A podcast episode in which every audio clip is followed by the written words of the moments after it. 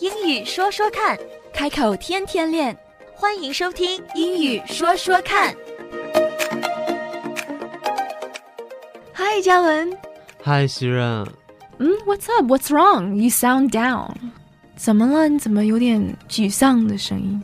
因为今天早上有一个考试，但是我睡过头了，我没有参加上。 Oh, no. You missed your exam.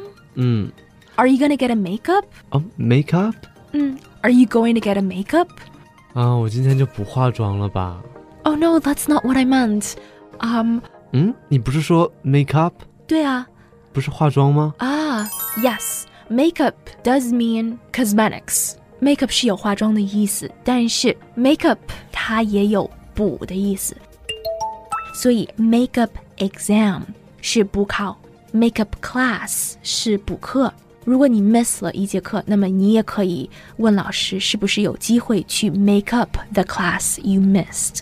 这个时候 make up 也是一个动词，它的意思是补。就是缺了什么补什么。所以当我在问 Are you going to get a makeup？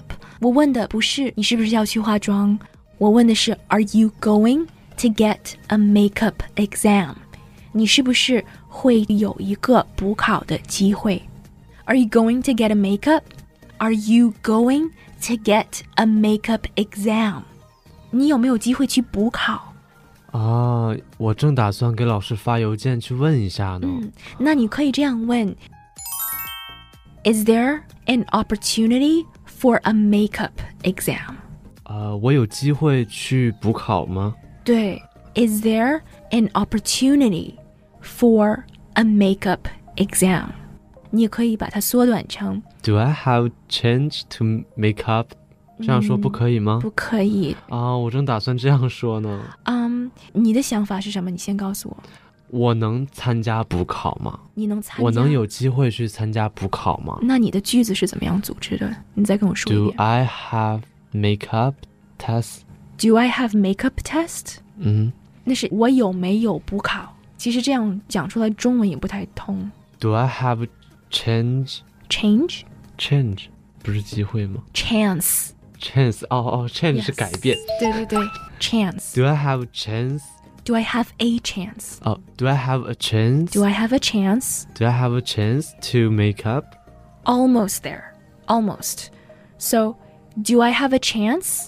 我有没有机会？Do I have a chance? That's good. On its own, it's a good sentence. 这几个字单独在一起，其实是一个完整的句子。Do I have a chance? 我有没有机会？那么，Do I have a chance to make up the exam？可以这样问：Do I have a chance to make up the exam? Do I have a chance to？后面是应该用 to，and then make up the exam。So altogether 在一起就是 Do I have a chance to make up the exam？其实是一个很长的句子、嗯 r i g h t 所以你可以更加简短简短一点。Is there？ Is there a makeup exam？哦这个其实是最短的。 ，Is Is there there a mm, makeup exam? exam？ Yes, 长一点的是，Is there an opportunity. an opportunity to make up The exam. the exam？嗯，你要明确的表达出你要补的是什么，right？啊，如果不在这个场景里，真的会以为这是对化妆。所以你的句子要说全了，要不然他也许会理解你去补，但是不知道你去补什么。Do I have chance to make up what？因为其实 to make up 它另外一层意思，除了化妆，除了补的意思，其实还有和好的意思。哦，和好也是。 Yeah. So if you have a fight with someone, then hopefully you will make up with that person.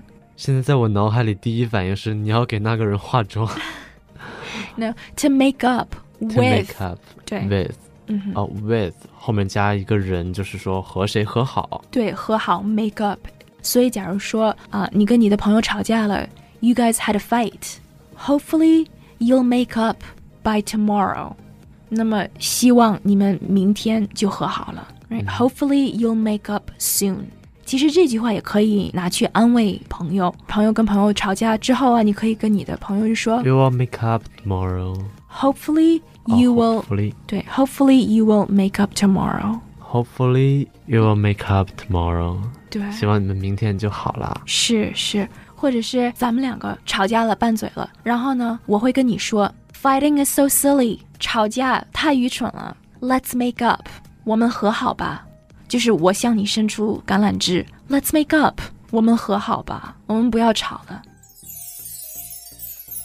Okay, so this is a good time to take a break. Did you learn something new today? 你今天有没有学到什么新的东西呢？Make up，这个看似非常简单的单词，在不同的情景里却有不同的意思。除了大家所熟悉的化妆品以外，当我们需要补课、补考的时候，用到的也是 make up，making up a test，making up a class。除此以外，还有一点非常重要的就是，如果吵了架之后，Let's make up，是咱们和好吧。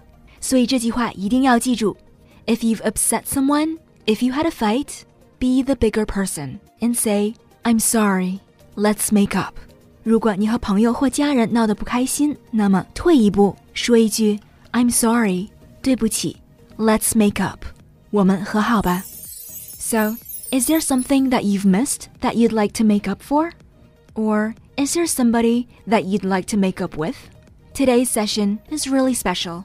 今天的这期节目非常特殊，because not only will it help your language, but more importantly, it'll help your relationships. 因为它不但能够帮助你在语言上解除一些难题，它也可以帮你在感情上渡过难关。